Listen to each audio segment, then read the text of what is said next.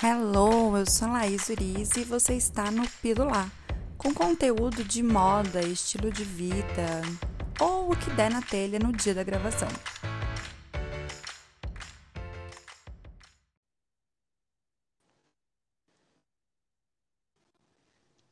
Pilular, episódio 11, gravando. Finalmente, depois de duas tentativas, consegui trazer a Mai para falar comigo aqui, com vocês também, obviamente.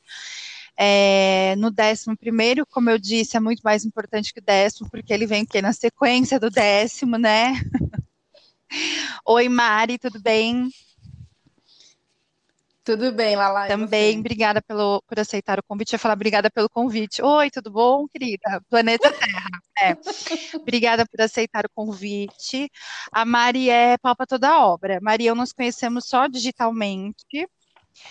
Porque acho que Sim. quando você estava em São Paulo, eu estava trabalhando, né? Não foi uma coisa assim? No fim fiquei sem minha saia de tudo.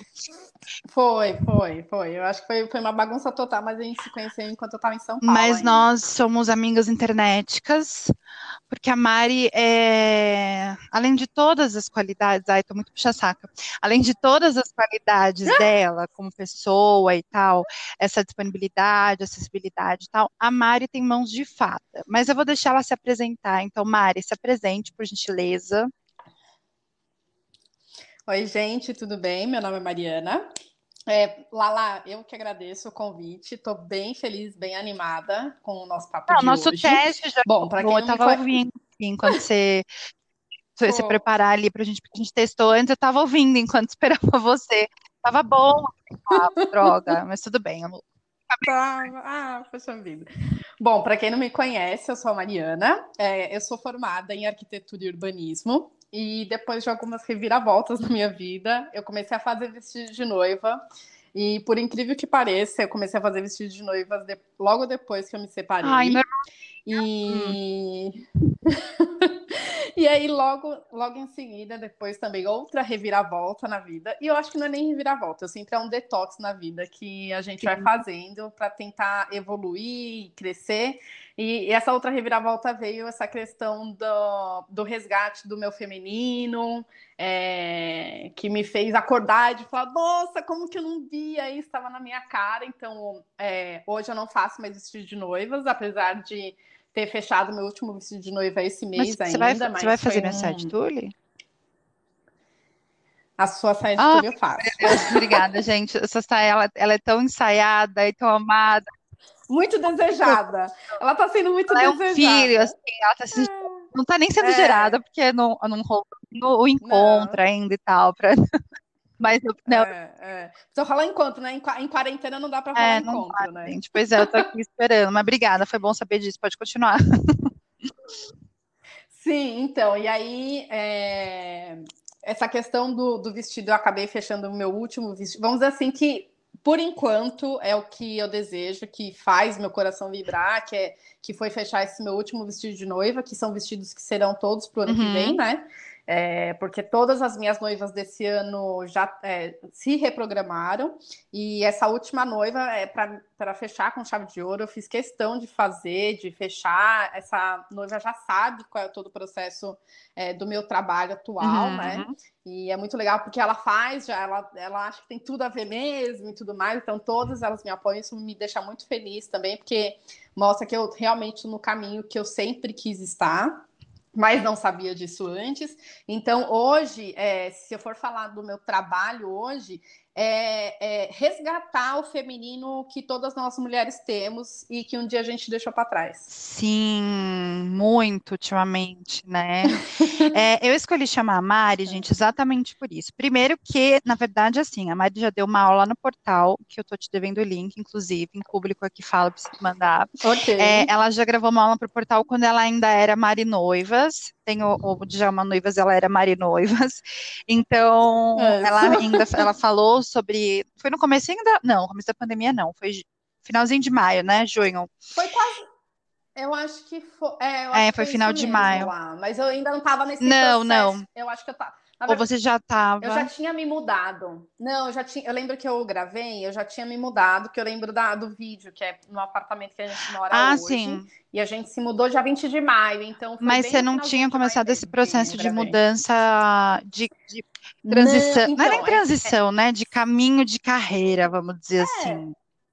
É, na verdade, sim, não, né? Porque eu, é, a, as coisas, eu acho que a vida é, é extraordinária, Deus é maravilhoso uhum. o tempo todo, que ele vai te dando os sinais, e quando a gente está aberto e disposto para esses sinais, a gente acaba entendendo qual é a mensagem. Então, logo quando eu passei, quando eu fiz essa gravação do vídeo para você, é, já era coisa que estava dentro de mim, né? E, e, que eu precisava falar sobre essa questão do vestido de noiva, de eu não ver coerência em algumas coisas, apesar de, de ainda naquele momento eu, é, fazer o vestido, mas tinha Algo já estava mexendo. Não, nós já tínhamos conversado, caminho. né? E foi até por isso que saiu a já, aula sobre. Já. Na verdade, a gente começou a falar isso. sobre o que, que, a pandemia trazia, né? Como que as coisas estão acontecendo. Isso. E aí surgiu a aula, isso. e a aula, na verdade, a, aula da, a sua aula já entra muito no que você está hoje, né? É, falando das noivas, as noivas que tinham deixado para o próximo ano, que o vestido, o que, que o vestido de noiva é uma coisa é, a gente até falou de vestido alugado, né? Por ser uma coisa tão íntima, e às vezes as Sim. pessoas idealizarem aquele negócio gigante, mas que não tem nada delas, que é uma palavra que você sim, usa assim, de sim. essência, né? Então, e eu também no trabalho. Sim, então, às vezes a pessoa vai lá, a noiva vai e. Ai, tem que ser aquele vestido, como que chama? Que parece, tem, tem várias camadas, parece um bolo. É, ah, bolo é, de noiva. É, e aí, ai, aquilo, isso aí, na verdade, às vezes, é. nem, aquilo nem representa realmente quem ela é, né? Sim, Sim. Tipo, sim. às vezes ela só queria casar com um vestido básico, com uma rendinha na ponta. Ah, mas o que, que os outros vão falar? Blá, blá, blá, blá, blá. Justamente, justamente. É, é algo, na verdade, muito impregnado ainda na nossa sociedade, que às vezes a mulher é só, só bem vista quando ela casa e ela tem que se vestir com um super vestido vislumbrante, assim, de noiva. E... Mas ninguém pergunta se ela tá feliz. Né? Sim. Né? Ninguém pergunta, você tá feliz? Né? Então eu, eu, eu, sempre eu sempre bati assim bati muito nessa tecla assim de pergunte se a pessoa está feliz, né? Vamos vamos exercer é, é, essa prática de perguntar: você está feliz? Né? E, e, quando a gente tiver essa resposta, é, sim, estou feliz, ponto, quer dizer que a pessoa não está querendo se abrir, ou não, não estou feliz, e ela vai acabar falando. Então tem muito essa questão de tipo, você está feliz? Ninguém pergunta para a noiva se ela está feliz. E, e as noivas em si às vezes acabam muito por serem novas. Uhum e isso eu vejo muito, não querer entrar em choque com a família, né? Apesar que assim, eu nunca quis entrar em choque com a família, meus pais nunca exigiram que eu casasse de noiva, nem nenhuma das minhas irmãs, nunca uhum. exigiram, assim. Meus pais sempre foram é, muito apoiadores de, das três, que nós somos três mulheres, né? Ah, então, já TPM. O, o que eles hum. sempre falaram. é, o que eles sempre falaram foi vocês precisam ser felizes, vocês nasceram para ser felizes, né? É, então, nunca teve essa exigência de tipo, ai, ah, case de noiva, precisa de casar velho guinalda, nunca teve isso. Até mesmo porque o casamento dos meus pais não foi um casamento tradicional, né? Minha mãe ficou grávida antes de casar, se casaram, se casaram no cartório, teve um almoço super simples, assim, na família. Minha mãe era super novinha, assim, eu, eu tinha quando eles se casaram, meu, é, eu estava com um ano de idade, minha mãe estava com 22 anos de idade, assim, 22 para 23 anos. Então, ela era nova e é muito engraçado, né? Porque o que eu ouvia é que depois, né, de algumas conversas assim muito por cima, é que chegaram a duvidar sobre o casamento dos dois porque eles eram muito novos e eles não tinham tido um casamento tradicional. Ah né? Tipo, com vestido de noiva e tudo mais. Porque se falava muito Sim. disso, né? Minha mãe ficou grávida antes e tudo mais. E aí, no final do, vamos assim, do casamento dos meus pais, que foi até que a morte os separe, vamos uhum. assim, que foi em 2018, que em janeiro de 2018 meu pai desencarnou. Para quem não é, entende essa palavra, é morrer, uhum. né? Mas eu não acredito na questão da morte. E, e aí, quando meu pai desencarnou, eu falo assim, gente, a gente é tão abençoado a todo momento, é, é, é perceptível, mas é só ter um pouquinho de sensibilidade. É, eu estava no leito do, do, hospital com meu pai nesse momento, assim, que ele já estava se desligando. Eu fiz várias orações com ele naquele momento e minha mãe estava junto, assim, logo em seguida ela chegou. Então, eu vi o meu pai se desligando do corpo, minhas irmãs estavam no hospital. Então, eu falo assim, a gente foi muito abençoada. A, é, estávamos os cinco no hospital, uhum. né? É, meu pai não estando presente, vamos assim, é, física, espiritualmente, na verdade, uhum. estava, né? É, mas todas estavam lá, assim, sabe? Eu falo assim, gente, que história maravilhosa dessa família. E eu faço parte dessa família. O que é família para mim, né? Então, é, foi muito despertar dentro de mim em 2018, porque eu já tinha me separado, né? Então, eu me separei é, do meu, no meu primeiro marido é, em março de 2015, saiu o divórcio mesmo. E, e aí, depois desse tempo, eu fui é, me conhecer, eu fui é, dar prioridade para minha Sim. pessoa, né? Então, eu fui ver tudo que me fazia bem e tudo que me fazia mal eu jogava fora, vamos dizer assim. Então, no final de 2015, eu saí, eu trabalhava numa construtora e é muito engraçado, porque eu trabalhava a maioria com mulheres, apesar de tocar uma obra com 80 Eu não homens. sabia nem que você era arquiteta. E... Eu vim desses dias no, no seu, é. no seu Insta, né, com as novas postagens e tal, você falando de ambiente. Eu falei, nossa, mas ela fala tão bem sobre, né? Tipo, acho que falando da cor do quarto, se não me engano. falei, nossa, isso, mas isso que é uma pessoa mesmo. mesmo. que fala de todos os assuntos, porque ela fala tão bem sobre isso, eu não tinha nem é. ideia de que você era arquiteta. É, eu sou arquiteta, trabalhei com construção civil mais de 10 anos na minha vida. E, e, olha que engraçado, né? Resgatando essa questão do feminino antes de eu entrar nessa questão dessa minha virada.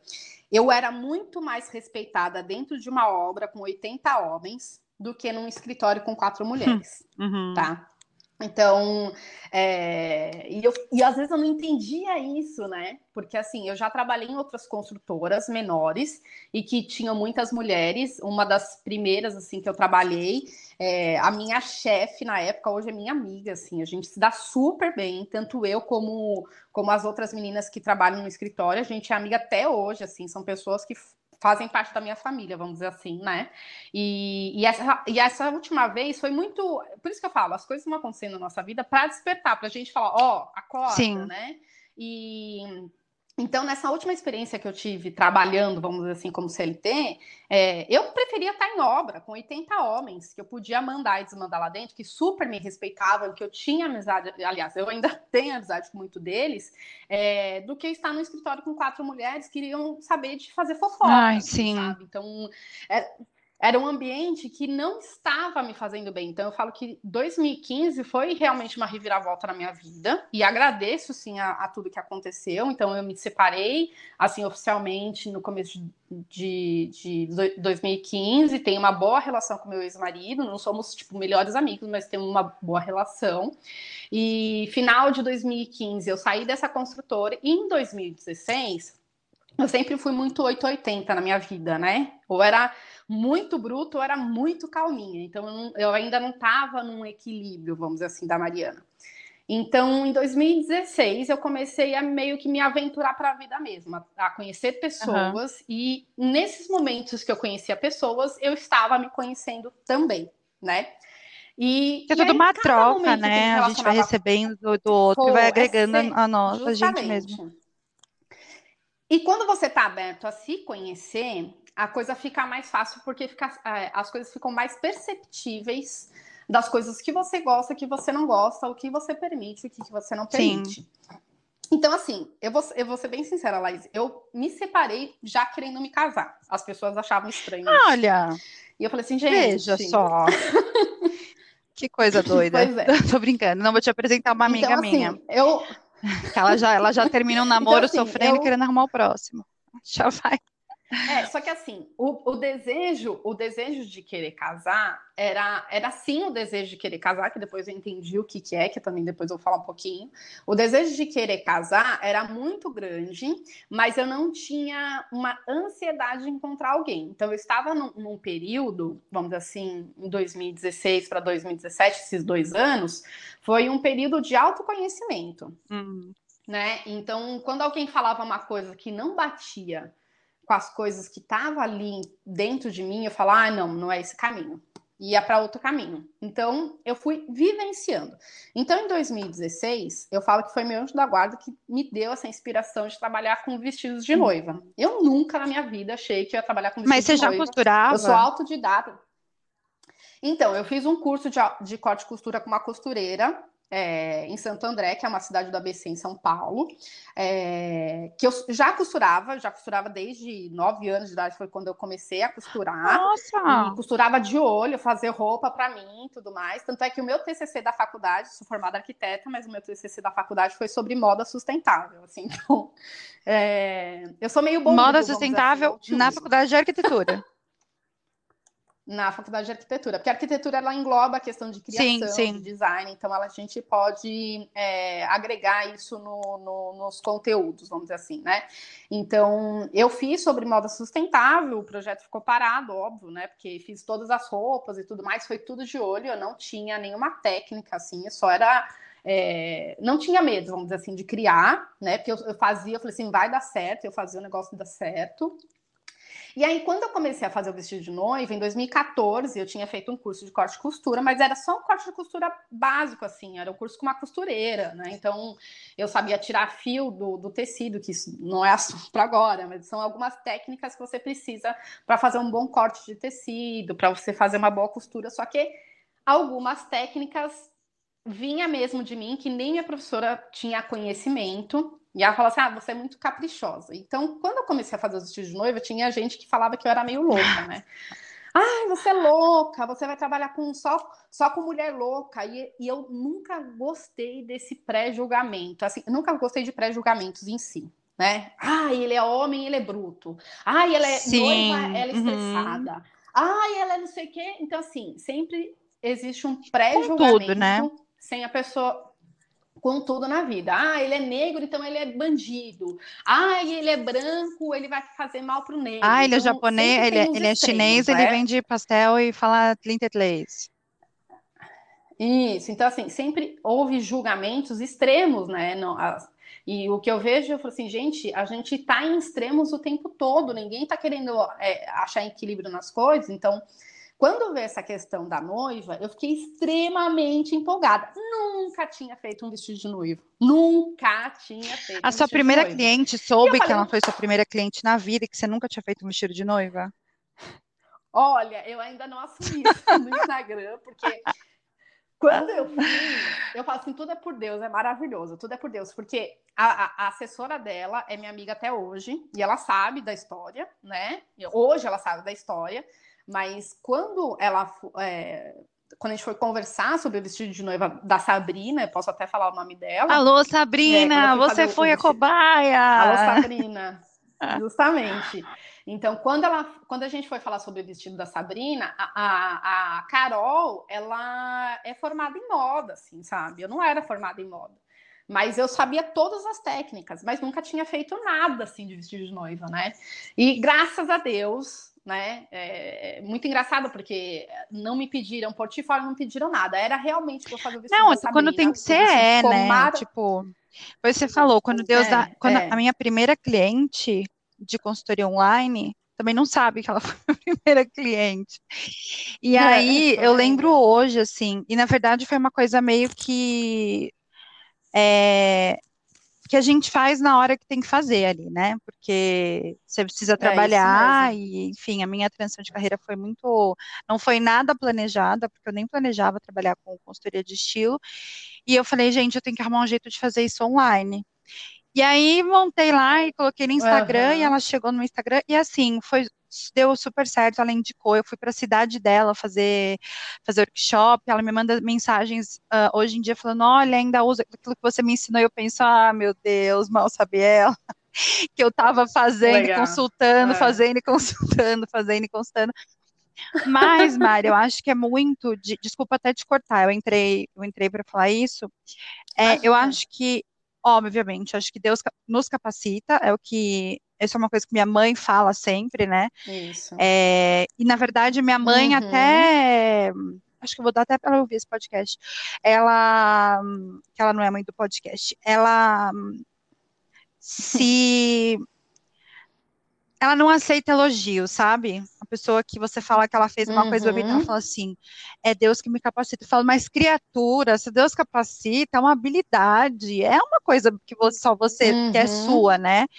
Então eu vejo muito como Sim. isso, assim, eu acho que Deus capacita o que a gente tem que fazer na hora que a gente tem que fazer, e que e isso tá na gente, né? E se ele capacita é porque é o nosso dom, e enfim, Sim, sim. E a gente tem que estar aberto para isso sim. também, né? Porque eu falo que todo mundo tem todas as virtudes divinas em si, só que basta o despertar de cada um, porque não adianta eu ter todas as capacidades e não despertar. Eu nasci sem a virtude divina de cozinhar. Eu não recebi. Mas posso falar, então, mas isso, isso, isso é uma outra coisa que eu vou desmistificar, porque existe aquela necessidade de sair tudo perfeito na cozinha e o nosso inconsciente acaba tomando. É que eu não gosto tipo, mesmo. Não vou cozinhar porque não.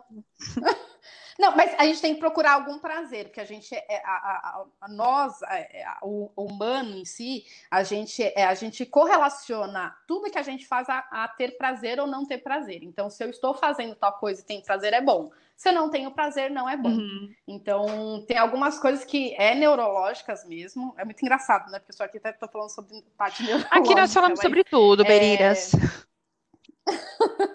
Mas é muita coisa que a gente está é, tá muito correlacionado também a vidas passadas, que isso é, é, é, algo que eu acredito, que eu falo muito, que a gente não sabe também o que a gente deixou de fazer, ou fez, ou não fez, ou ficou cansada de fazer em outra vida e nessa vida a gente não quer mais.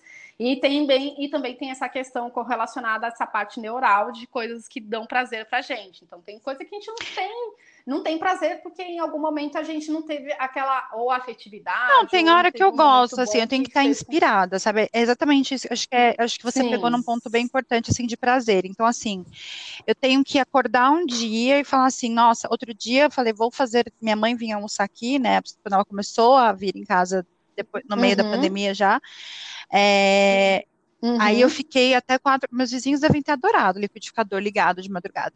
Eu fiquei até quatro da manhã, fiz bolo, fiz torta, fiz cobertura com, com leite de coco e tal, uma uhum. vez.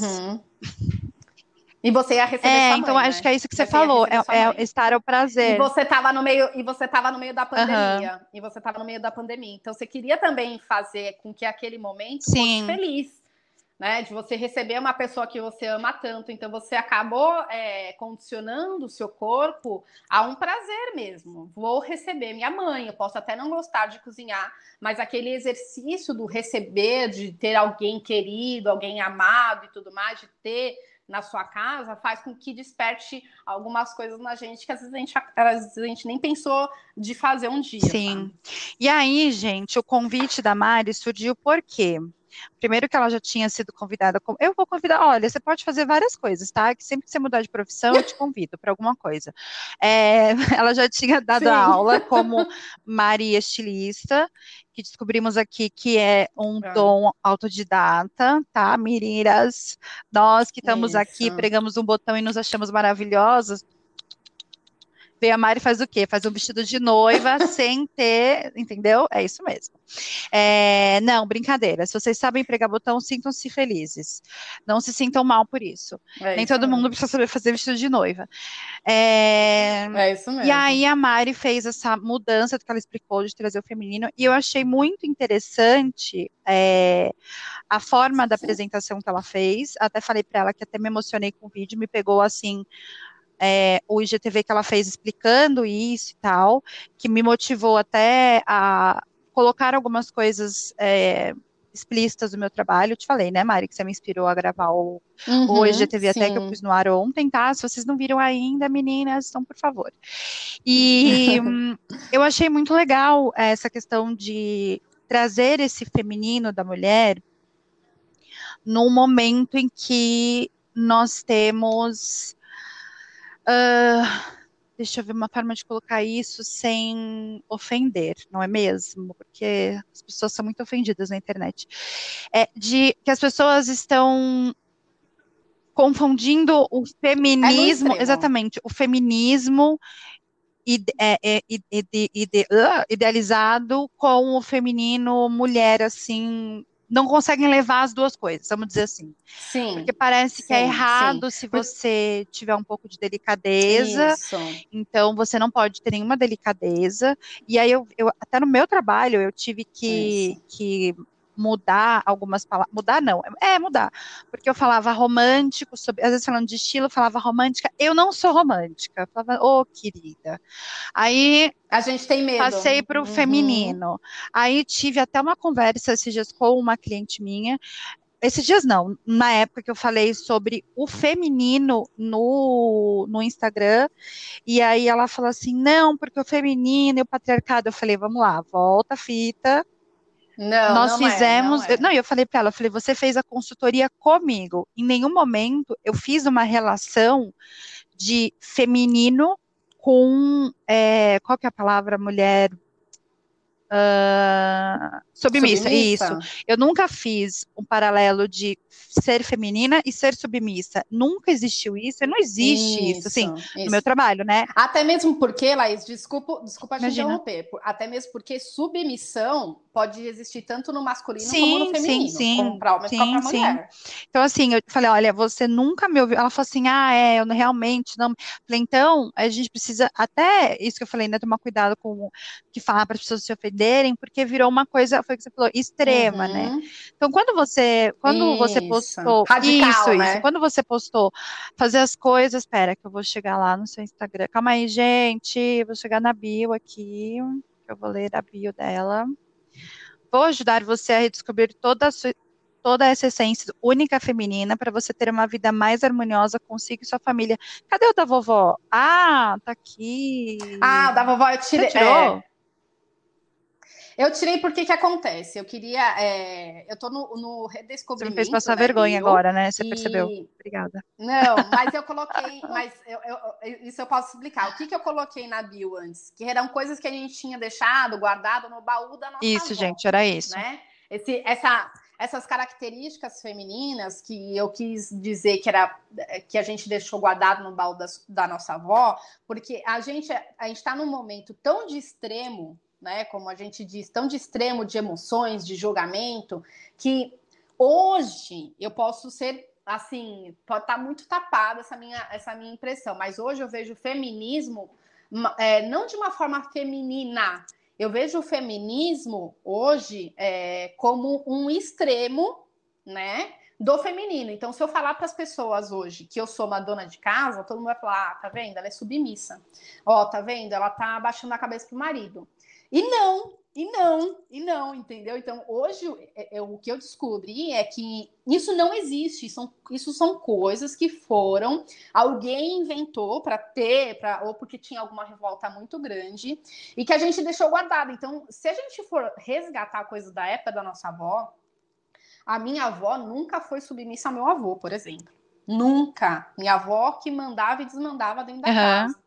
Meu avô que era submissa. Ah, ela. Meu avô que era, era submisso perante a minha avó, assim, minha avó sempre teve uma, assim, muita opinião, nunca teve essa questão de não, não possa, não, você não pode opinar, a mulher não pode opinar. Eu não, eu não sei de onde veio isso, eu sei que tem algumas coisas históricas, realmente, É, eu acho que até aquela, aquela sé- a série N, que eu sou apaixonada, tem muitas coisas que podem ser retratadas que ainda existem. Ah, eu acho que existiu É. isso. Eu, eu, eu acho, eu, eu acho que existiu, Existiu, sim. E eu acho que ainda homens que não é- existe, né? Em algumas, alguns sim, lugares. Sim, sim. Porque, porque que acontece, Laís? É, os homens que é, geralmente deixam as mulheres é, submissas, e as mulheres que são submissas são mulheres que têm muita opinião, mas elas ainda não conhecem a força dela, porque eu vou falar isso por mim, porque eu já passei um relacionamento que eu coloquei alguém em pedestal e, e foi no, no, no processo de fim desse relacionamento que eu falei, peraí, gente, tá acontecendo alguma coisa que tá errada aqui.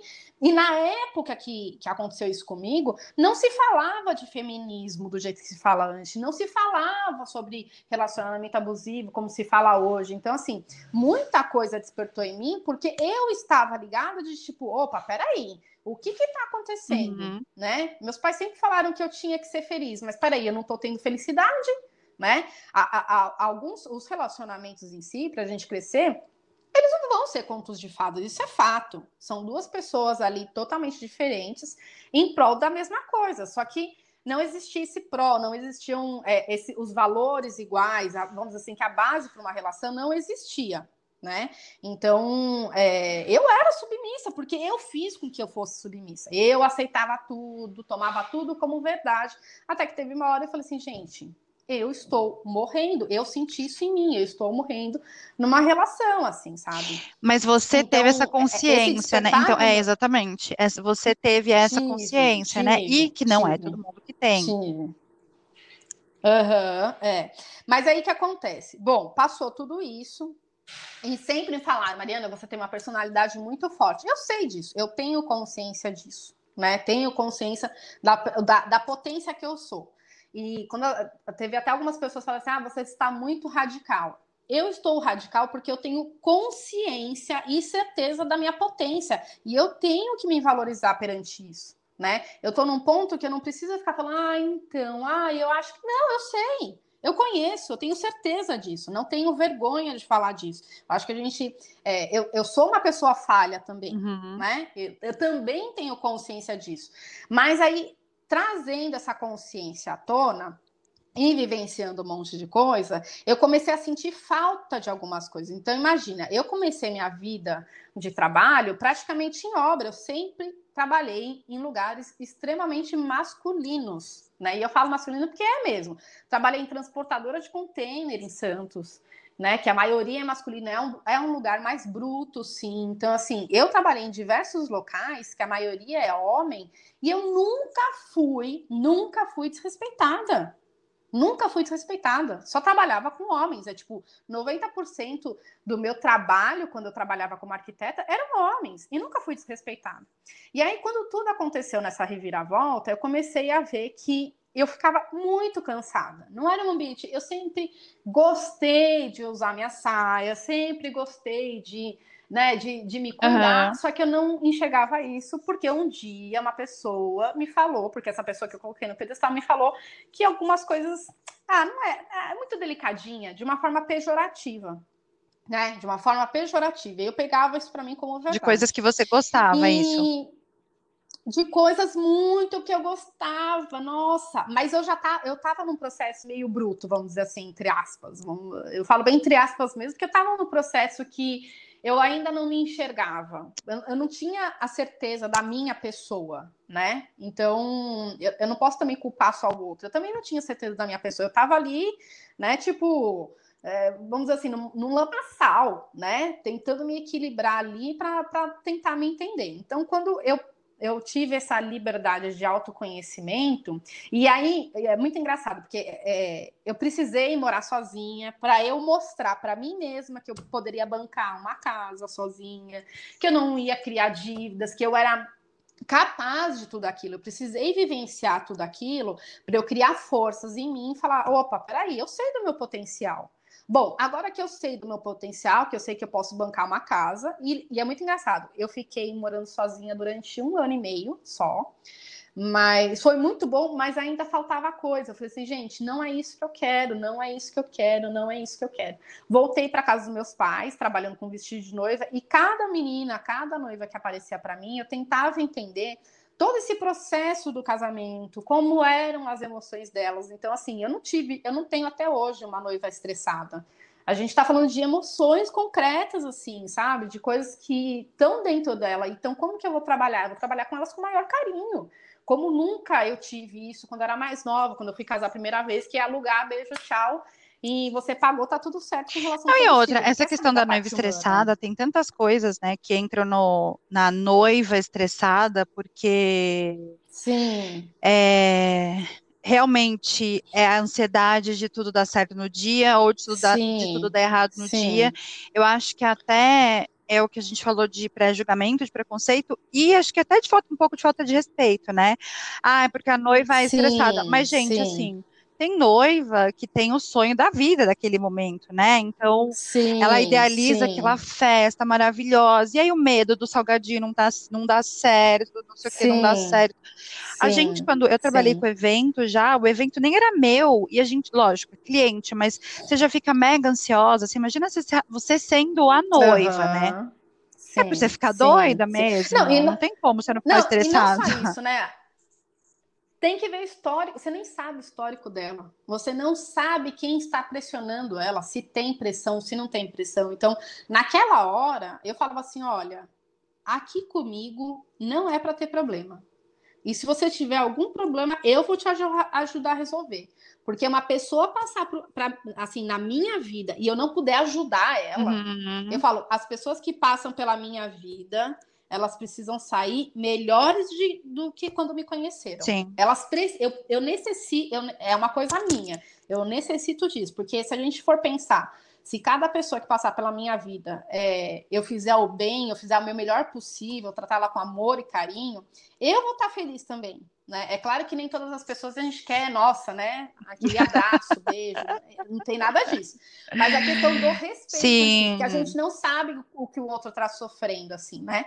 Bom, e aí passou tudo isso, trabalhei com muitas noivas, e no processo das noivas, é, eu fui resgatando muita coisa minha, né? Tanto a parte de trabalhos manuais, como a parte de criação. Às vezes, quem não entende de criação, e aí hoje eu estou estudando outros tipos de coisa, que também é parte neural, neural que é uma parte de psicologia. Uhum. É, hoje eu entendo que tem algumas pessoas que têm raciocínios completamente diferentes de outras pessoas. E eu tenho um raciocínio que eu não tenho medo de, vamos dizer assim, de fracassar, entre aspas, porque eu acho que não existe fracasso, né? Uhum. Eu acho que fracassar é quando a gente desiste da nossa felicidade. Quando a gente desiste da nossa felicidade, aí sim a gente está fracassando, né?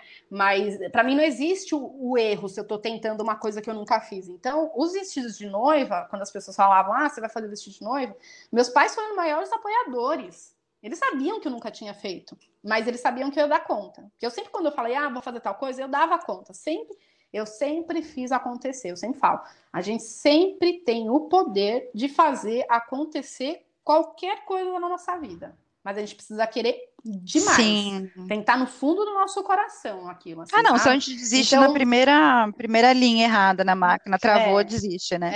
É, é. E tudo depende da gente, assim. É claro que é bom a gente ter apoio das pessoas que a gente mais ama e tudo mais, mas tudo depende muito da gente, porque as pessoas podem acreditar na gente, mas se a gente não der o primeiro passo, o segundo, a coisa não vai acontecer, né? Então, quando eu montei o ateliê, que primeiro eu comecei a trabalhar dentro do meu quarto, foi assim que eu comecei a criar os meus vestidos de noiva, foi dentro do meu próprio quarto.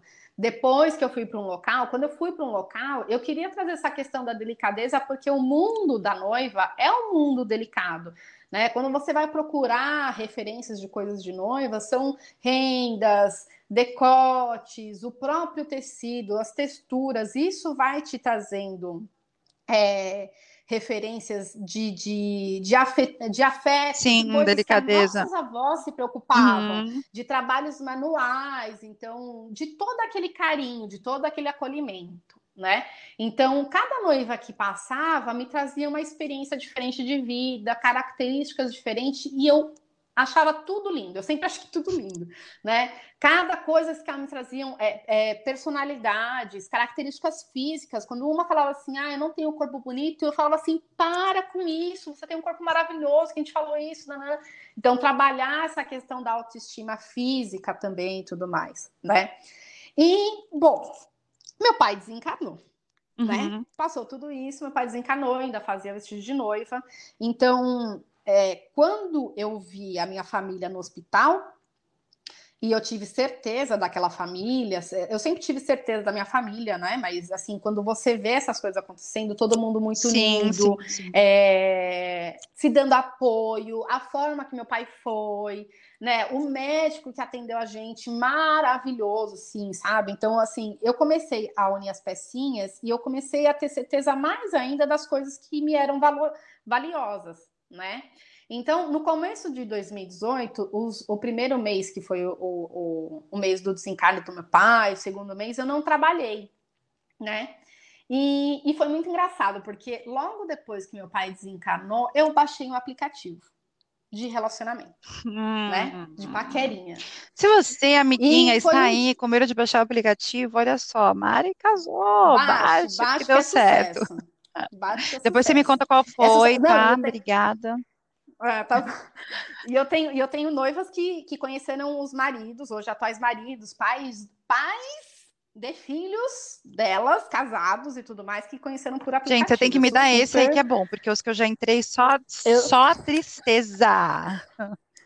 E é muito engraçado, porque é, meu pai tinha acabado de desencarnar faziam dias, e minha mãe queria passar o dia na praia, né? E a gente sempre foi muito de querer estar em contato com a natureza e tudo mais. Eu baixei aplicativo e eu cruzei com meu atual marido nesse aplicativo, né? E então, no começo da nossa relação, foi uma relação muito de amizade, só de conversa no WhatsApp. E, e eu fui muito clara com tudo que eu queria. Eu, sempre, eu fui muito honesta, né? Falando: olha, eu estou no aplicativo aqui para encontrar marido, entendeu? Eu quero casar, eu muito direta. Mentira. Sem rodeios. Opa! Sem rodeios, Oi, tudo bom? Eu tô procurando um marido, tá, sem querido? Ro... Obrigada. Isso. Isso. mesmo. Sem rodeios. Eu sempre fui, eu sempre fui muito direta, Laís, assim, em questão de assim, do, das minhas vontades, eu sempre fui muito direta, entendeu? Até quando eu não queria nada, eu não queria nada, entendeu? Mas é, a, a certeza veio tão grande dentro de mim, eu falei para minha mãe, eu falei assim, olha, só vou sair de casa é, novamente, quando eu tiver certeza absoluta que eu vou ser feliz. Porque se eu não tiver essa certeza, eu não vou sair de casa, eu não vou trocar um relacionamento que talvez possa dar certo pela família que eu tenho certeza que eu sou feliz, uhum. né? E então, quando eu conheci o Danilo, eu fui muito sincera com ele de tudo que era que, é, que, que me é valioso, tudo, família, que inclusive, as coisas que eu gosto de fazer. Desculpa, só fazer um parênteses, Mari, que eu acho que é muito importante você falar isso, porque a gente acaba tudo leva a exatamente o que você fala hoje, né? É, as uhum. mulheres hoje, e assim, todas, né? E eu, eu falo até por mim, tá? Não tô, tô falando, Todas não, porque uhum. existe você. Mas eu tô falando todas nós outras. Então, toda, toda solteira de, sei lá, que ano que surgiu o Tinder, é, vou falar, ai, meninas, podia ser patrocinado, inclusive, viu, Tinder, patrocina. É, é todo mundo vive meio que num jogo, né? Então, é o é, jogo do é. eu não vou falar primeiro, eu não vou. E assim, na verdade, esse negócio é. de não é. falar, eu sou muito desencanada, assim, muito. E às vezes uma amiga minha fala, é. não, eu não vou mandar mensagem, eu falo, cara, manda, o cara nem te conhece, ele não Você te tá conhece. Não, eu falo, ele nem te conhece. E mesmo se conhecesse, o máximo que vai acontecer é ele bodear e não responder mas é uma coisa de jogo, né? Tipo, ah, ele levou três dias para responder, é. eu vou levar dois. É. Ai, não, ele não respondeu dá, seca, eu vou responder é. seca. Gente, não dá. Se é. você tem não. vontade de fazer, é, e aí vem aqueles, aqueles me, aquelas figurinhas, coisa do WhatsApp, né? Ai, se a pessoa quer, ela vai te procurar, e se ela não falar com você, porque ela não quer. E eu penso que, assim, é. a gente vive tanto nesse jogo que o jogo tá dos dois é. lados. Então, é tem uma mesmo. pessoa do lado de é lá jogando, mesmo. tipo, ah, ela não fala, não vou falar. Uma pessoa do lado de cá é. jogando e duas pessoas que podiam ser felizes. Bem clichê, bem clichê. Mas é, isso, porque você foi sincera, tipo, eu estou procurando um marido, querido. Quer? Quer? Não quer? Adeus, próximo match. E ninguém faz não, isso. Eu fui super sincera não, então, e a gente precisa ser, porque é, é, um dia eu falei com uma amiga minha, e hoje, é, na verdade, eu fui a maior incentivadora de não, vamos baixar agora esse aplicativo, porque ela estava num relacionamento que eu julgava bosta, e ela sabia que era bosta, ela falou assim, é, realmente, eu não sei como sair. E eu falei, não, vamos baixar o aplicativo agora. E o Bruno, né, é, que hoje é atual marido dela e pai do filho dela, eles, eles são super, tão super felizes juntos. Quem começou a conversar com ele fui eu. Ó, você vai falar isso, isso, isso. Papapá. Digitei lá e assim, agora é com você, entendeu? Eu falei assim, para de jogar, vai conhecer a pessoa. Se a gente sabe que a gente é um potencial para um relacionamento excelente, existe uma pessoa do outro lado com o mesmo potencial. Então, ou eu me abro e falo, olha, meu filho, a, a, real é essa. E se a pessoa, meu bem, não te respondeu, tá fazendo joguinho, um beijo Próximo, e tchau, é. entendeu? Uhum. Ela não foi feita para você, entendeu? Se você se você tá no jogo, você vai atrair isso. Você vai atrair a mesma pessoa que tá no jogo com você. Se você não tá disposta, às vezes, a tipo, ah, hoje eu não vou fazer tal coisa, deixa ele fazer, você não tá disposta para estar tá no relacionamento, Sim. porque o relacionamento em si é uma questão de é, é equipe, é um, é, é um troca, time. É. A gente fazer para a gente fazer a coisa acontecer, tem coisas que eu não vou fazer e ele vai fazer, tem coisas que ele vai fazer e eu não vou fazer. Então, a gente também tem que dar espaço, porque às vezes a gente fica muito na defensiva, porque eu já, eu já estive na defensiva. E porque não era para ser também, entendeu? Então, quando eu entrei no novo relacionamento, eu sabia que eu, eu deveria ter um, um, uma posição dentro de um time família, né? Então, se a família era o meu maior, minha maior razão de eu procurar alguém, eu tinha que estar aberta para isso. Mas quem ia ser aberto? Então, a gente ficou amigo primeiro, a gente ficou, a gente conversou há mais de dois meses até, se você, para você ter uma noção, a gente ficou conversando realmente. Eu falei assim, olha, eu nunca gostei de chaveco furado, isso nunca teve isso com a gente. Eu nunca gostei de chaveco furado. Então, a primeira pessoa que mandava um oi gato, eu falei, ixi, isso daí não é para mim. né? Não tenho nada contra quem gosta, tá? Não Também não gosto, gosta, mas vai tá? lá, que... feliz. É, é. Eu, eu acho que cada um é cada um, mas eu não gosto porque não é meu tipo de assunto. Oi, gato. Não, esse negócio pra mim não, não rola. Então, eu tava procurando a questão do. É, de, de, de eu ser feliz, feliz com alguém, mas de verdade, como eu sou. Eu sou uma pessoa que gosta de conversar, sou meio intelectual mesmo, sou meio nerd para algumas coisas, sou meio radical para algumas coisas, mas eu gosto sempre de estar conversando, sempre trabalhando essa parte mental, neural, uhum. assim, né? Então, quando a gente começou a namorar, eu sabia, eu tinha certeza da pessoa que eu sou, e ele tinha certeza da pessoa que ele era, porque ele também passou por experiências muito parecidas com a minha. Ele também tinha se casado, ele também se separou. Então, isso meio que acabou facilitando a, a, é, a nossa relação. E para mim também isso era importante. Eu falei assim, eu preciso é, me relacionar com alguém que tenha tido algumas experiências. Iguais ou parecidas, é, né? Parecidas, parecidas. Com, a, com, a, com a minha, é, para eu ter um relacionamento mais maduro, né? Então, ele também passou por experiências também de autoconhecimento, de conhecer outras pessoas, de saber qual era o caminho, que não era o caminho. Então, a gente chegou a conversar sobre muita coisa. E aí, enfim, né? Estamos namorando. Tanto é que esse negócio de falar primeiro, não falar primeiro, eu falei te amo primeiro, entendeu? Não tenho problema com relação a isso. Assim, eu sou muito vulnerável mesmo. Eu me mostro muito vulnerável.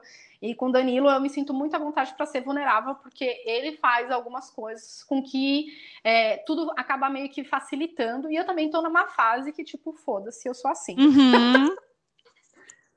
é, tipo, só assim, ponto, entendeu? Então, é, essa questão de eu ter, ter certeza das minhas potências faz com que o relacionamento fique mais forte, porque ele também sabe das potências dele. Então, é, não é dois se tornando um. Nós somos dois únicos para a gente formar a nossa família, ponto. Eu não acredito É, a metade da laranja. É, isso é muito engraçado, é muito louco, porque eu lembro uma vez que eu estava chorando por alguém assim, eu chorava, eu chorava, eu chorava. Uhum. Quantas? Não, não, é, né? eu tava na casa de... Mas não, esse dia eu acho que eu fiquei chorando, sei lá, por horas seguidas, assim. Já tava meio alcoolizada, uhum. né? E eu chorava, e aí eu tava uhum. na casa da, da, da, mãe dela, minha melhor amiga, e a gente chama de mãe, né? Eu chamo as, as, uhum. as mães dela de mães, Sim. ela chama minha mãe de mãe. E aí a mãe dela falou, né? Não existe essa de metade, né? As pessoas, elas somam, então não é tipo, não. tipo você é metade, outra metade, as pessoas isso. somam. Agora assumiu a, a analogia é. completa, mas é bem isso, não é metade, as pessoas somam. E essa questão, é. achei é. até legal você trazer é. essa questão do aplicativo, a gente falar uh, desse lance da mulher acabar entrando no jogo, mas é muito disso, né? De entra nessa questão da essência, porque a mulher uhum. não se uhum. permite mais ser delicada, não, não todas, tá, meninas? Sim. Mas eu vejo muitas que não é, se permitem é. É, a delicadeza, então é ruim uhum. se você é uhum. delicada, é uhum. é ruim se. Peraí. Uhum. Perdão. Se vai expor sentimento, é ruim se falar o que pensa, é ruim uhum. se, se, posicionar. É. Então, eu acho que perde, acho que tu tem que ter um equilíbrio, né? Não perdeu uhum. exatamente o extremo que você falou no começo. Então, tudo vai para o extremo. Então, é, ter é. muito é, fechada hum, e grossa, mas o cara que tá É. não pode ser. Mas espera, então vamos lá. É. Você quer ser grossa, você É. um, gro- grossão e aí vocês vão se bater juntos, porque É isso mesmo. né? Então é É muito isso assim, mesmo. eu não Então- posso ser, eu não posso ser sensível, mas o cara que tá comigo, ele tem que ter sensibilidade, porque senão não vai. É. E? É, é. Então, assim, é muito jogar para o outro, né? Mas o que, que eu quero, né? Então, eu, eu- tinha certeza das coisas que eu desejava, eu tinha certeza, aliás, eu tenho, né? Não posso falar que eu tinha, eu tenho a certeza das coisas que eu mereço e eu tenho certeza do caminho que eu quero ter, né? Então, acaba facilitando a gente ter uma relação. Bom, veio a pandemia, né? Então, para quem não sabe, é, e só para contar um pouquinho da história, eu e Delina a gente se conheceu no aplicativo. Ele é de Santos, eu morava em São Bernardo na época. E quando a gente quer acontecer, gente, quando o cara gosta de você, ele vai atrás mesmo e deixa o cara dar uma corridinha atrás também, sabe? Deixa o cara fazer aquela parte de príncipe, que às vezes a gente acha clichê, de ai, mas ele vai até a mim. Vai sim, meu bem, vai sim. Se ele, se ele gosta de você, ele vai fazer de tudo para pegar você e levar para jantar. Deixa o cara se porque isso faz parte da natureza deles. Uhum, Não quer dizer que você é menos, não quer dizer que a gente é menos por isso. Deixa, sim. seja um pouco princesa.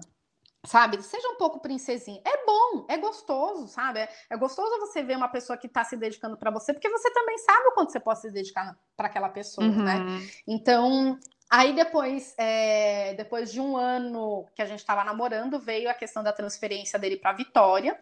E isso abalou bastante a gente, porque não era uma coisa que a gente esperava que aconteceria, né? Porque até então o, o, o que a gente imaginava que eu ia me mudar para Santos, porque como o meu trabalho é mais flexível e eu não teria problema com relação a isso, é, seria eu me mudar para Santos para a gente poder ficar junto, assim, né? Morar junto e tudo mais. Uhum.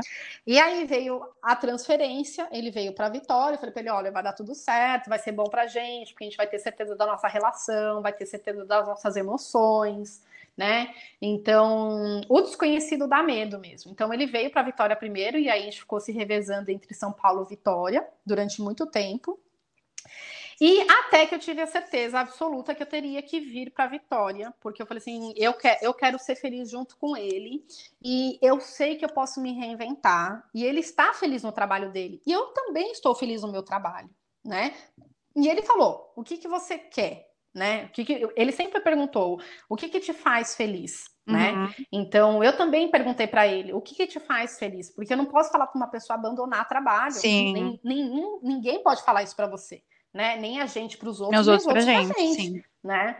Então, a, a, gente tem que saber das nossas reais necessidades, o que realmente te faz feliz. Então, quando a gente passou por tudo isso, e eu tive certeza que eu falei assim, eu não, eu não suporto ficar longe, e o suportar, e não suportar ficar longe, não era questão física, era uma questão fisiológica, de coisas que eu sabia que quando eu estava com ele era muito melhor, Uhum. né? E que aonde eu estivesse eu podia trabalhar com uma porrada de coisas. Porque eu sei que eu tenho esse poder de me reinventar. E não era e não era o vestido de noiva ou um lugar físico que que estava me fazendo feliz, né? Então, aí quando veio essa certeza, eu vim para Vitória, né? E, e, sabia que aonde eu tivesse ia ser fácil para eu fazer os vestidos, porque não era isso que ia ia me barrar a fazer alguma coisa. E aí veio a pandemia. E, e, aí, quando as pessoas falam da pandemia, que a pandemia é, é horrível, que nossa, que não sei o quê, e, e, só colocando as coisas, as coisas ruins, eu falei assim: não, gente. A pandemia ela veio como alerta para a humanidade, em todos os sentidos. No sentido do egoísmo que a humanidade ainda é, todos nós somos egoístas, todos nós somos egoístas, todos né? Da questão de não ver o próximo com carinho, de realmente ter certeza das coisas que são primordiais para a nossa vida, que são primordiais para a nossa saúde mental, espiritual, física, coisas que tem certeza que se a gente não tiver aquilo, a gente realmente morre, Sim. né? Então, a pandemia fez com que eu me interiorizasse. O que aconteceu? As noivas é, deram uma pausa na questão dos casamentos. E, e aí, como eu sabia que estava tudo muito, não sabemos o que vai acontecer, o que, que eu falei? Eu falei assim: bom, eu não vou cuidar dos vestidos agora, eu vou cuidar da minha casa. É isso que eu vou fazer. Então a gente dispensou a moça que vinha em casa me ajudar, que ela não fazia tudo, ela vinha tipo de 15 em 15 dias em casa ajudar a gente em casa. E tipo para dar um geral no apartamento e passar roupa assim, sabe? E aí quando a gente dispensou a Andrea, e eu tenho contato com ela até hoje, é, eu comecei a, a, dar foco nas minhas coisas, porque o trabalho do Danilo é começar às 7 horas da manhã e às vezes acabar às 10 horas da noite, assim, sabe? E ele está feliz dessa forma. Sabe aquela uhum. coisa? Está feliz. Ele tá fe... Você está feliz, meu filho? Eu estou feliz aqui, tá tudo certo.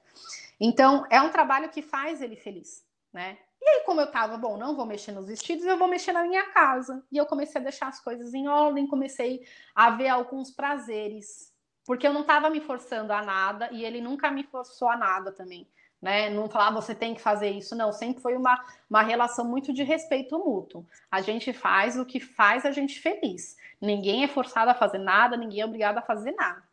E aí, com essa questão de, de cuidar de algumas coisas, eu comecei a sentir prazer. Eu comecei, a, olha, isso aqui é gostoso, inconscientemente. Uhum. E aí eu comecei a me questionar sobre a questão dos vestidos de noiva. Eu falei assim, eu não estou vendendo no que eu acredito. Não é que eu não acredito no casamento. Aí vem essa questão.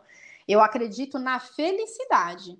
Mas eu comecei a julgar o vestido como não é um motivo de felicidade. O vestido não é um, um, objeto de felicidade eterna. Ele vai ser um objeto de memória de momento feliz. Sim. Né? Porque depois a, a pessoa não vai mais usar o vestido de noiva, se for usar, enfim.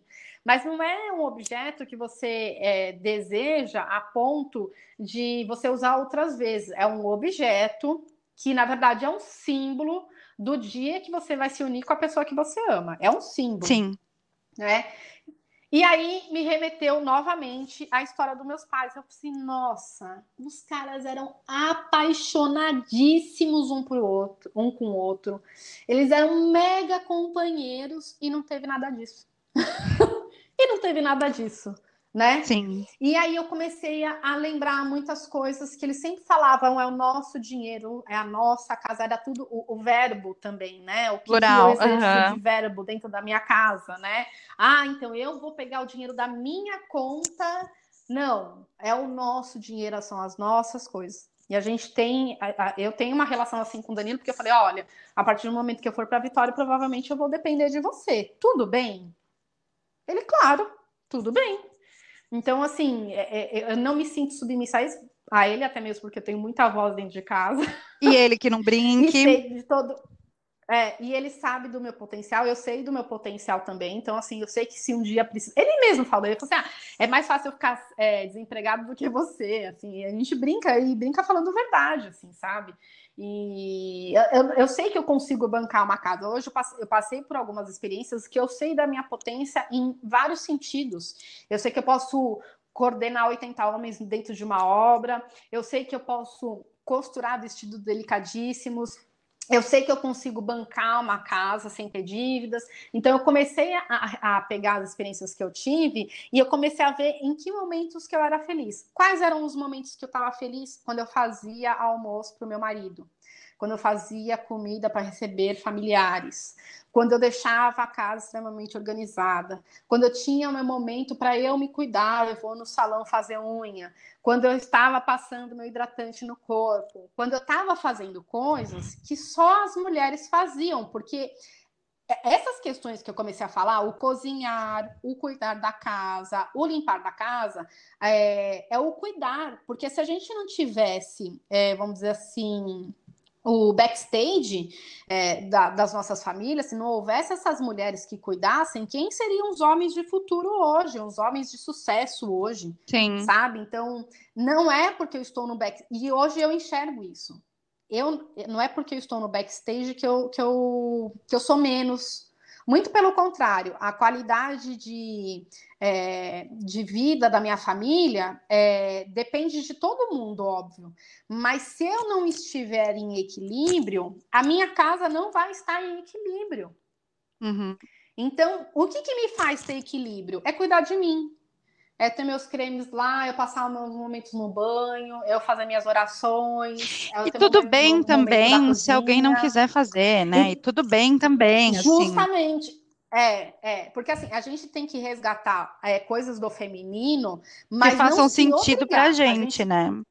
Justamente. Então, assim, quando eu comecei a, a, ver algumas experiências que eu tinha passado na vida, eu falava assim, mas eu tô me desgastando tanto nisso e eu não quero isso. Eu quero ter o meu tempo maior com a minha família. Quem vai ser minha família? Quem eu quero para ter para ser minha família, para formar a minha família? Então, tinha algumas coisas que não me faziam sentido. Então, quando eu falei, ah, hoje eu, eu vou depender é, é, financeiramente do meu parceiro, porque podia ser ao contrário, para mim tá tudo bem, assim, porque eu estou feliz com, com a pessoa que eu sou. Eu sei o quanto eu me dou, assim como ele se dá também para a relação. Então, é, é, a, é, a, questão de você até tirar essa é, do. Como é que eu posso dizer? Da competitividade.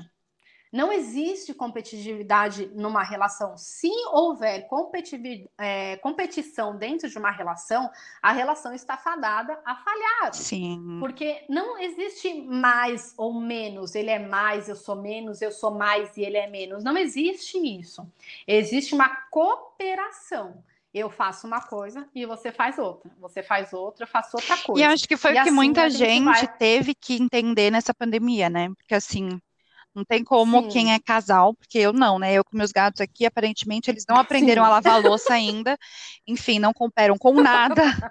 Mas eu acho que Sim. casais, assim, acho não, tenho certeza, tiveram que reorganizar alguma, algumas rotas por aí, porque não tem o que fazer. Você está quatro meses com a pessoa dentro de casa, ou o cara vai tirar a bunda do sofá e começar, sei lá, botar a roupa na máquina Sim, Ou a, e a mulher sim. vai, sei lá, alguma coisa que ela não fazia, enfim, sei lá, lavar louça, que era ele que fazia, sim, vai ter que começar a fazer, sim. e aí compartilhar isso.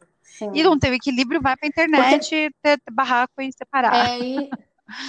É, é porque é, é, muita coisa. Essa, essa questão da pandemia, os extremos, principalmente essa questão da pandemia, quando a gente se, quando a, a gente, quando eu falo gente, todo mundo, né? Quando a gente se isolou, é, é aquela hora que todo mundo vai mostrar quem realmente é. Sim. Ou se está muito estressado, se está muito equilibrado, ou se o que está faltando para você se equilibrar. É, é, é, é, é, Deus te forçando a você entender sua vida. Uhum. Se aquilo ali está fazendo sentido ou não para você. Então, e é muito engraçado, porque se não houvesse a pandemia, não teria me redescoberto. E é muito engraçado porque não foi só a pandemia, a própria mentoria que eu estou fazendo com a Gabi do Encontre, é, eu comecei a resgatar coisas da minha infância, eu comecei a listar, meu, o que, que eu gostava quando era criança? Porque a, a, nós, em, até os sete anos de idade, nós estamos criando toda a nossa parte de personalidade. Se você falar com qualquer psicólogo ou psicopedagogo, vai ver que até os sete anos de idade são as coisas que a gente mais registra na nossa vida e é ali que a gente forma o caráter do, daquele ser humano, né? E aí eu comecei a resgatar coisas que eu era extremamente apaixonada e depois de um tempo eu comecei a julgar como negativo e eu falei assim, mas fazia tanto sentido para mim, por que, que eu estava julgando como negativo? Por causa né, daquela questão de eu ter colocado alguém em pedestal e colocar as, as palavras daquela pessoa como verdade. Uhum. E aí, quando eu resgato toda essa parte do meu feminino, eu falo, gente, eu sempre fui menininha, eu sempre gostei de babado, eu sempre gostei de rosa, amava brincar de casinha, todas as minhas brincadeiras eram com relação a casinha. E é muito engraçado, porque minha mãe não é dona Gente, eu sempre gostei de brincar é, de escritório. Não, eu tinha panelinha, mas eu gostava de brincar de escritório. Então, cê, cê, provavelmente você gostava mais de brincar de escritório do que de casinha, uhum. por exemplo. Continuo, né? continuo assim. E, tá vendo? E é muito engraçado, porque assim, a, quando as pessoas falam, ah, mas você tem, tinha a referência da sua mãe ou da sua avó. Não, minha avó não era dona de casa, porque minha avó era professora, teve escola, quer dizer, minha avó foi empreendedora. É, minha mãe sempre trabalhou o dia inteiro fora de casa, professora também. Então, é, eu não tinha uma referência de tipo, ah, quero ser igual a minha mãe né? Na verdade, eu tive essa referência assim de trabalhar, ser independente, só que aquilo ali para mim, ser, ah, eu, eu, eu bancar tudo, para mim aquilo ali não estava me fazendo feliz. Sim. Foi aí que eu comecei a resgatar algumas coisas que, tá, que realmente me faziam feliz, né? Então, eu não preciso ser minha mãe, não quer dizer que eu sou menos que minha mãe. Minha mãe é maravilhosa, assim, a gente é super amiga. Nós somos muito parecidos em muitas coisas, mas somos muito diferentes em muitas coisas e a gente sempre aprende uma com a outra, assim, sabe? Então, é, quando eu comecei a ver que esses pontos muito femininos, né? Vamos assim, da época da nossa avó, e, e, eu comecei a ver que realmente me fazia, me trazia uma felicidade absurda. Eu falei, hum, então esse daí é meu caminho. Esse é o caminho que eu tenho, até para resgatar coisas do feminino que se ficou perdido mesmo, né? Porque a gente está no extremo do feminismo, vamos dizer assim, que eu acho a causa super nobre, porque é, traz com que a questão de a gente não ter abusos em relacionamentos, não ter abusos em, em, um monte de aspecto da nossa vida em si, eu acho super nobre a causa, sou super a favor da causa, mas eu ainda acho que a gente ainda não está nesse equilíbrio. É, Sim, concordo. Do, do reconhecimento, porque se eu falo para uma feminista que eu sou dona de casa e que eu dependo financeiramente de um homem, ela vai falar que eu estou errada. Sim. Que eu não posso depender de um homem, entendeu? Porque o homem. E aí eu falo assim, mas você conhece esse homem? Quantos homens a gente tem como referências boas e ruins? O meu pai é, era uma pessoa que tinha algumas falas muito machistas que eu não gostava, mas de um coração gigante. Eu entendo por que, que ele falava certas coisas. E, mas era, era engraçado e era gostoso de ver assim que ele, ele gostava de levar todas nós, imagina, quatro mulheres, né? Ele gostava de levar a gente para um restaurante, ele mesmo bancar a, a, conta, assim, ele não admitia que as filhas pudessem é, dividir conta com ele. Mas olha como é que são engraçados. Por que, que eu não dou esse prazer para ele que é tão gostoso para ele? Uhum. Por que, que eu não deixo um pouquinho aqui, ó? Cara, mas ele vai ficar tão feliz de ele bancar a, a, a conta, é uma conta alta, num puta restaurante, que ele sempre desejou levar a gente. É, é, equilíbrio, ele tá, é. tá fazendo ele feliz, uhum. é, entendeu? Então, assim, o que, que eu posso fazer para ele que vai fazer ele muito feliz? Uma coisa assim que é super simples para mim e que realmente vai me fazer feliz. Então, esse resgate do feminino é, é resgatar atividades, é, características e hábitos que sempre foram pertinentes a nós mulheres, que sempre foi algo é, que a gente procurou a ter prazer, não a ser escrava de alguma coisa que alguém está mandando a gente fazer. Uhum. Concordo. Acho que, acho que falei bastante. Não, eu acho que foi um papo delicioso, porque exatamente isso, foi por isso que eu pensei, é, na verdade, é, eu tenho estudado mais sobre o feminismo hoje, confesso que eu já tive falas horríveis, assim, horríveis, porque eu, estudando, enfim, a gente não tem um terço de noção do que quer uma mulher não ter voz, né, de forma nenhuma, assim, de nem é poder é, não podia é, votar, não podia é. falar, não podia fazer isso, não podia fazer aquilo. Não podia falar dentro de casa. É, né? então, eu, tava, casa, eu terminei de assistir aquela Mr. Hum, ai, a Mr. Maisel, sabe? Da Amazon Prime. Tá. É, é, enfim, é na, nos anos 50, e mesmo ela tendo já um marido mais cabeça aberta, enfim, eles se separam, né? né? Uhum. Olha, eu já dando spoiler, mas você vê como a mulher ela tinha que ela tinha que andar naquela linha assim, marido e aí a mãe dela uma hora que a família vira de ponta cabeça, vira para ele e fala a culpa é sua, que colocou isso na minha cabeça uhum. de que eu podia ter opinião, de que ela briga com Sim. a família dela inteira porque são só homens e eles não querem que ela participe. Enfim, na uhum. sociedade ela fala, a culpa é sua que colocou na minha cabeça que eu podia ter opinião, que eu podia ser livre. Então eu comecei a estudar, mas ao mesmo tempo em que eu vejo, obviamente, essa.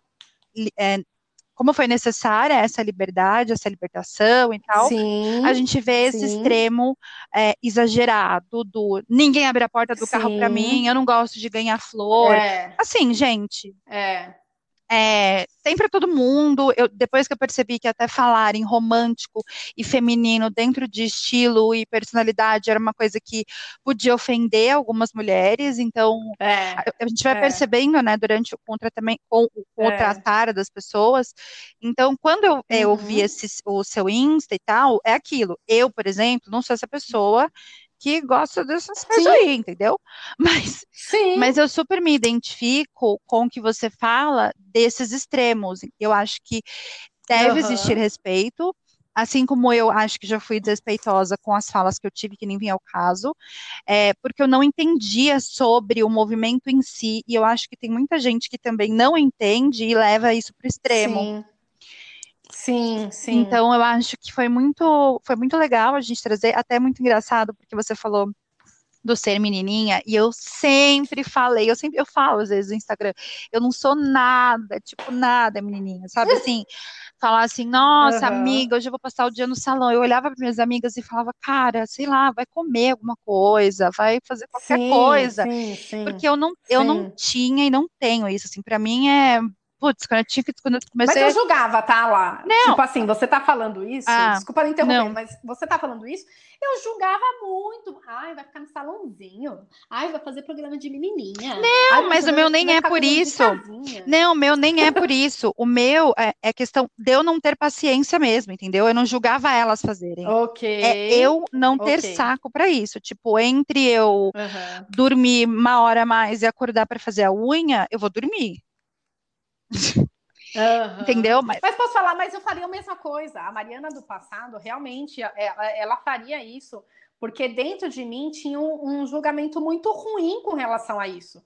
E, e, não é só o julgamento, é que algumas coisas em mim, em mim eu, eu jogava como negativo, porque as pessoas viam como negativo. Uhum. Né? Na verdade, eu, eu, ressignifiquei a, eu ressignifiquei a Mariana, que sempre foi, na verdade, entendeu? De... É, eu não vejo não, com, eu não vejo sabe? como pejorativo, eu vejo como preguiça mesmo já aceitei minha Sim, preguiça, uhum. e às vezes eu vejo até minhas amigas falando, ah, é porque eu vou fazer um botox, eu falo, ai, gente, não, aí eu queria que eu colocasse cílios, né, e aí minha melhor uhum, amiga colocou uhum. cílios e falou, nossa, você tem, e nós duas sempre fomos muito iguais, assim, esse sentido desligado, não, porque eu coloquei cílios e tal, eu falei, meu, mas tem que fazer de quanto em quanto tempo que tem que voltar lá?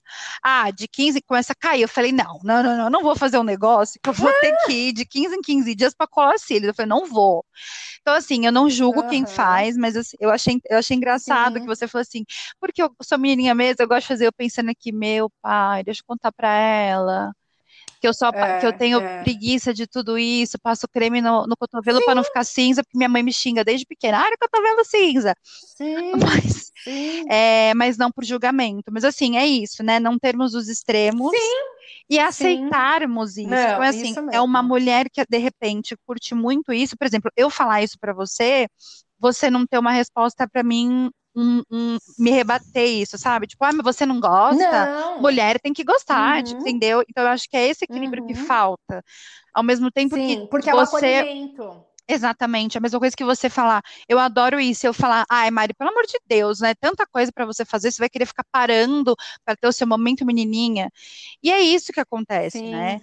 E sim, a sim. gente vê isso tanto você como é, estilista de noivas, como eu uhum. vejo no meu trabalho um, um preconceito muito disso, né? De, do cuidado. É, eu tive até uma cliente para que a gente está aqui uma hora e 11 minutos, esse é o podcast mais longo deste canal. É, vocês escutem até o final, que às vezes vocês chegaram até aqui, muito obrigada. Por favor. É, eu tive uma cliente, só para fechar, que esse negócio assim da mulher ter que se colocar tão forte ela ter necessidade de se mostrar tão forte até para outra mulher, que eu falei uhum. para ela na época, eu falei, olha, é um tempo que você vai tirar para você, você precisa ter um tempo para olhar suas roupas, porque e aí ela ficou tipo emputecida comigo assim, foi tipo uhum. aquele memezinho lá que fala como que é, não sei o que lá do Satã invoca sua força, uma coisa assim que você invoca no negócio. Uhum. A mulher virou falou para mim assim: "Eu já tenho muito tempo para mim. Se eu tirar mais tempo para mim, eu não dou atenção para meu namorado". Daí eu falei: uhum. "Tá bom, então" tá. E aí deixei, é. não debati, não discuti, não fiz nada. Aí depois que ela entendeu o que eu estava falando, eu falei: você entende como não é que eu quero que você tire o tempo da sua qualidade da sua relação, que você, ai, eu vou Sim. ter um tempo para mim. Mas se você está querendo cuidar da sua aparência, do seu estilo, do seu interior, quer que seja que ela buscava a consultoria na época, o objetivo dela. Você precisa parar e se olhar. E é a mesma coisa Sim. de eu virar e falar assim, ah, não, eu preciso, eu tô cheia de, de, de ruguinha aqui, preciso começar a cuidar disso. Ou eu vou parar todo dia, passar creme e criar um ritual Isso. e ir num dermatologista, ou não adianta, não vai acontecer.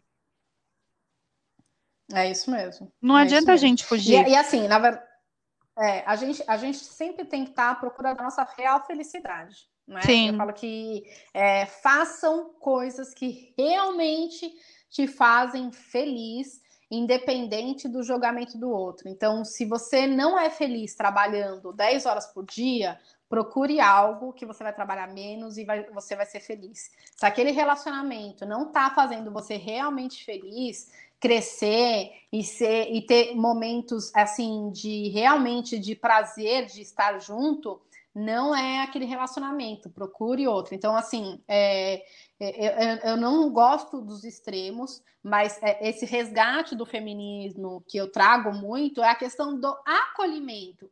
Né? Eu falo assim, gente, não é nada mais acolhedor do que uma mulher poder engravidar e estar com uma pessoa no ventre dela sem ela mesmo ver quem é aquela pessoa, sem mesmo conhecer aquela pessoa. Então, a, a, o primeiro acolhimento que a gente tem é antes de nascer. Né? Uhum. Né? É claro que as, é, é, claro que todo mundo, cada um tem cada um tem seu histórico, mas o, a, a característica maior de nós mulheres é do acolhimento. Então, se aquela mulher está precisando de alguma ajuda porque está passando por algum relacionamento bosta, é, acolha ela e mostre para ela com carinho que, olha, amiga, você está num relacionamento bosta. Eu já fiz isso com amigas minhas, mas não foi de uma forma agressiva né? Então, eu, eu, não gosto dessa forma agressiva. A agressividade não pertence a nós mulheres, a não pertence ao feminino. Mas o que pertence a gente? A nossa personalidade, a nossa voz, sim, o nosso querer ser feliz, mas ser feliz de uma forma genuína. O que, que me faz feliz de verdade, independente do que o outro, do que o outro esteja imaginando, do uhum. que o outro uhum. esteja julgando. Né? Então, é, é, é trazer, é, é, é, resgatar realmente essas questões do feminino que realmente se, se desfez, assim. Então, se você vê uma mulher que tem uma opinião diferente da sua, você é agressiva. Então, é, será que a gente não está indo contrário a tudo que a gente acredita, sendo que a gente quer a, a questão da sororidade, de você se encaixar no lugar da outra? Será que a gente tem que ir com palavras agressivas ou a gente vai entender o que a pessoa está passando e como que a gente vai acolher essa mulher? Como a gente vai mostrar para ela que, olha, não precisa ser assim, está tudo bem, com relação à autoestima realmente, de corpo, de falar, poxa, você tá linda desse jeito, eu vou te mostrar como você vai se enxergar linda desse jeito e como que eu posso acolher essa mulher. Então, é, ao mesmo tempo que a gente vai trazendo esse acolhimento do feminino, acolhimento de outras mulheres, a gente vai fazer também com que a gente acolha outros homens que possam ter esse olhar mais delicado, mais amoroso para outras mulheres também. Então, é, culpar que a gente tem uma sociedade é, é, extremamente desarmônica, que é o que a gente tem hoje, é, é, a gente não colocar, não se colocar culpa. Ah, eu não sou responsável por isso. Não, eu sou responsável por isso. Então, como é que eu vou acolher essas pessoas que, que transitam na minha vida? De qual forma? Se a pessoa não está afim de te escutar, então. Cortou, um cortou só que você falou. caminho, assim, sabe?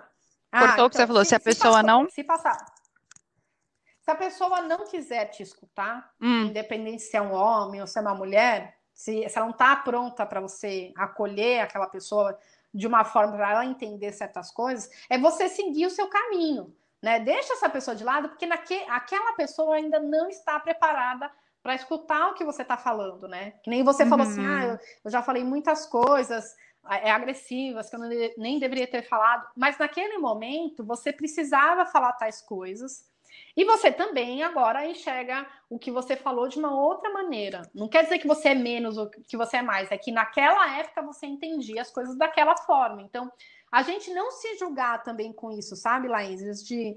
É... Eu não culpo a Mariana do passado né? Uhum. A, Mariana que passou tudo isso e tudo mais. Ela estava no momento de desenvolvimento sabe? Eu gostaria de acolher ela, eu vou acolher essa, essa Mariana agora e vou entender quais são os desejos dela. Então, é um momento de acolhimento. A gente deixa de se acolher, a gente deixa de se autocuidar porque a gente acha que a gente já é o suficiente, que a gente está super bem resolvida, que está tudo certo, porque se eu mostrar minha vulnerabilidade, eu sou muito fraca. E não, é, é, é acolhimento. O acolhimento traz com que a gente é, resgate todo esse feminino realmente, do amor, do carinho, da atenção, do escutar, porque automaticamente, quando você quer falar das suas emoções, você vai procurar uma mulher. Sim. Um homem, quando tá com algum problema, ele pode ser o bandido mais absurdo que tem. Ele vai favorecer a mãe. Né? Então, quem somos nós no meio dessa sociedade em questão do feminino em si? Qual é essa essência, né, que a gente quer resgatar? Eu não quero resgatar com brutalidade. Eu quero resgatar com amorosidade. Eu quero resgatar com acolhimento, né? Se a pessoa vier com brutalidade para mim, não posso fazer nada. Ela vai ser bruta, eu vou continuar meu caminho. Sim. Sim. Fechou maravilhoso, é isso, é maravilhosamente é bem. É... Adorei nosso papo. Foi que eu, a gente Também. até fez um o nosso o que eu falei no começo que a nossa o nosso teste já foi uns 10 minutos. Eu falei para ela, falei, Mari, se a gente sentar num, num para tomar um café, a gente sai no café da manhã do dia seguinte. Justamente. É, então, quando ela estiver em São Paulo, a gente já vai para o café da manhã, já almoça, já janta, já pega um dia inteiro para mim. Obrigada. Mas, Mari, muito obrigada. Amei muito mesmo o nosso papo. Eu acho que é, acho não, foi uma troca muito boa, acho que trocas são sempre ótimas e hum, saber mais da sua história também, que eu não sabia que você era arquiteta, foi ótimo que você começou a costurar vestido de noiva sem ser estilista, também não sabia.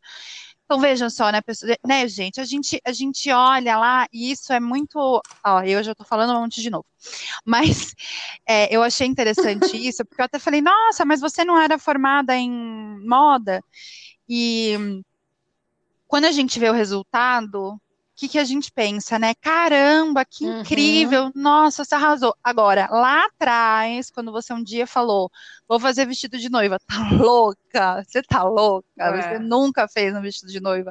Então, é, é isso também que liga na nossa conversa, né? Sobre os preconceitos, Sim. sobre. Sim enfim, esses pré-julgamentos, que a gente pode fazer também um podcast sobre pré-julgamentos, pode fazer outro, se vocês quiserem. Eu, podemos, Mari, eu, eu e Mari. Podemos, podemos.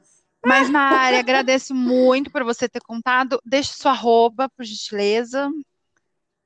Amei, Laís, obrigada pelo convite. Realmente a gente ficaria até ficaria uma semana falando até no Sim. mais sobre muitos assuntos, com certeza. É sempre muito bom nossas conversas. É, bom, para quem não sabe, então, só para eu finalizar, eu estou resgatando essa questão do feminino também com consultoria de arquitetura do lar. Então, eu quero trabalhar tudo que está relacionado à arquitetura do nosso lado, da nossa casa, os quartos, enfim, tudo que pertence ao nosso lar. E o meu arroba chama arroba toda a nossa essência. Vou repetir. O arroba é toda a nossa essência. Obrigada, lá. Imagina, sigam a Mari, ouçam-nos até o fim e até a próxima semana e até o nosso próximo papo, que vou chamar a Mari com certeza outras vezes. Um beijo para vocês e uma ótima semana. Boa semana, Mari, bons trabalhos. E um beijo para você também. O décimo segundo. Beijo. Um beijo, beijo, beijo.